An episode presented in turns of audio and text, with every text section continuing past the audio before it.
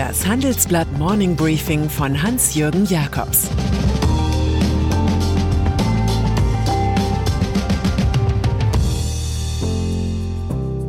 Guten Morgen allerseits. Heute ist Montag, der 6. April. Und das sind heute unsere Themen. Die Zeit, die uns bleibt. Boris Johnson, ein Premier als Patient. Windhundrennen um Staatsknete.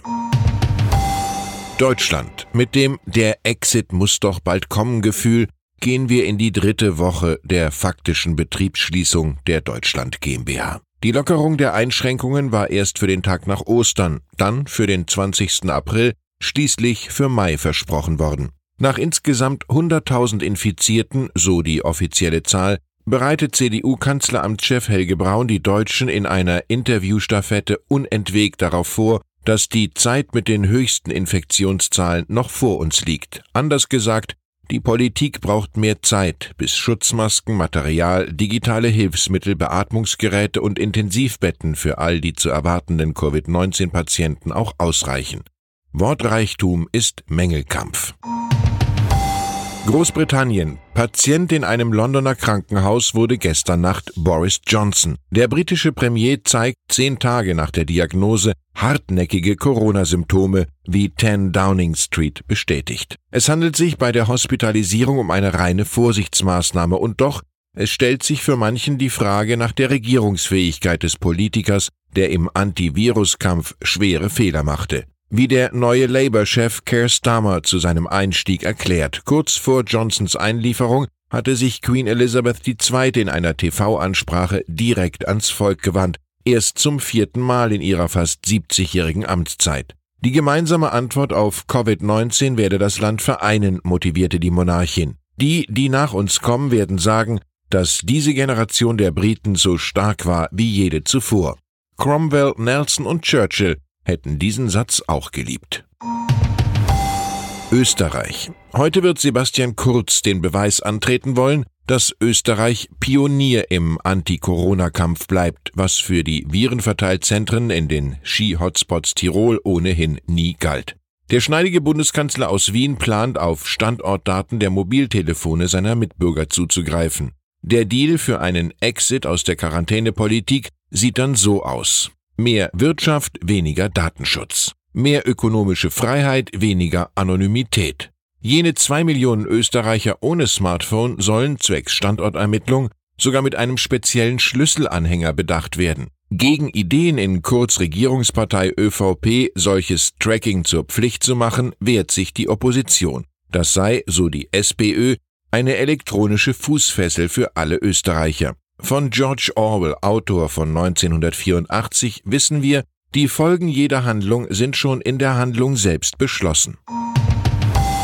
Europa. Es ist wohltuend, wenn sich zwei ehemalige Außenminister zusammentun und sie der in Sachen Europa verzagten politischen Elite in Berlin einmal richtig die Leviten lesen. Die EU, schreiben Joschka Fischer und Sigmar Gabriel im Handelsblatt, drohe bei der Pandemie, der größten Bewährungsprobe seit ihrer Entstehung, dramatisch zu versagen. Länder wie Spanien und Italien würden es Europa und den Deutschen hundert Jahre lang nicht vergessen, wenn wir sie im Stich ließen, und genau das tun wir gerade, ärgern sich der Grüne und der Sozialdemokrat. Dabei sei Deutschland der größte wirtschaftliche und finanzielle Gewinner Europas.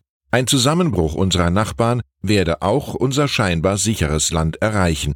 Die Moral dieser Geschichte, die Wahrheit geht manchmal unter, aber sie ertrinkt nicht. Lufthansa. Es dauert womöglich nicht mehr lange, bis klar wird, wie sich der deutsche Staat an der Lufthansa beteiligt. Wahrscheinlich ist eine Rolle als stiller Teilhaber dass es angesichts des rapiden Passagierrückgangs von 248 Millionen auf 131 Millionen insgesamt nicht mehr ohne öffentliches Geld geht, ist auch CEO Carsten Spohr klar geworden. So müssen wir einfach vergessen, dass er und seine Vorgänger lautstark gegen die Staatskontrolle bei Airlines vom Persischen Golf oder gegen die Alimentierung von Alitalia durch die römische Regierung gepoltert haben. Erst für Ostern 2021 werden wieder normale Verhältnisse in diesem Markt erwartet. Aber heute schon braucht Lufthansa für den Überlebenskampf am Himmel, so lautet unser Titel im Blatt, fast 10 Milliarden Euro. Berlin. Der Staat in der Krise, das ist auch immer ein Kampf mit der Überforderung.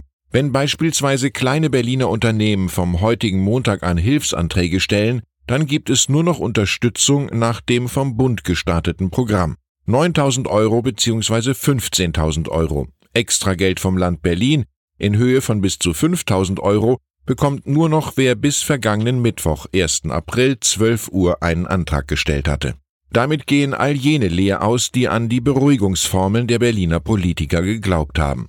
Weil der Ansturm enorm groß war, hielten die Server der Investitionsbank Berlin zunächst nicht stand. Und grünen Wirtschaftssenatorin Ramona Popp bat einen Riesenandrang zu vermeiden. Es sind genug Mittel da, es gilt nicht das Windhundprinzip. Doch genau das galt. Bei 151.000 Anträgen und unbürokratisch ausgezahlten 1,336 Milliarden Euro war jetzt Schluss. Die letzten beißen die Windhunde. Und dann ist da noch jenes mexikanische Bier, das viele Jahre in aller Unschuld den Namen Corona in die Welt getragen hat.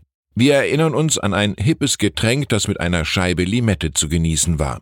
Das war bevor Corona zum Symbol für Seuche und Tod wurde. Nun wurden die Aktivitäten im mexikanischen Corona-Brauereiverbund Grupo Modelo, einer Tochter des Weltmarktführers Anhäuser-Busch InBev, auf Null reduziert. Werbeaktionen wie in den USA, wo Snoop Dogg La Vida Mas Fina das feinste Leben rappte, wirken völlig deplatziert. Das Bier wird nun nur noch beim Mutterkonzern in Belgien gebraut und zumindest bei diesem Konsumgut ist Mexiko Corona-frei. Ich wünsche Ihnen einen lebensfrohen Start in die Karwoche, zu der Papst Franziskus in einem menschenleeren Petersdom riet, nicht das aufgeben, was zählt. Das sagt sich auch Geiger Daniel Hope, der noch bis morgen mit Gästen bei einem Online-Format auf Arte zu Hause musiziert. Wohnzimmerkonzerte gegen die Isolation. Es grüßt Sie herzlich Ihr Hans-Jürgen Jakobs.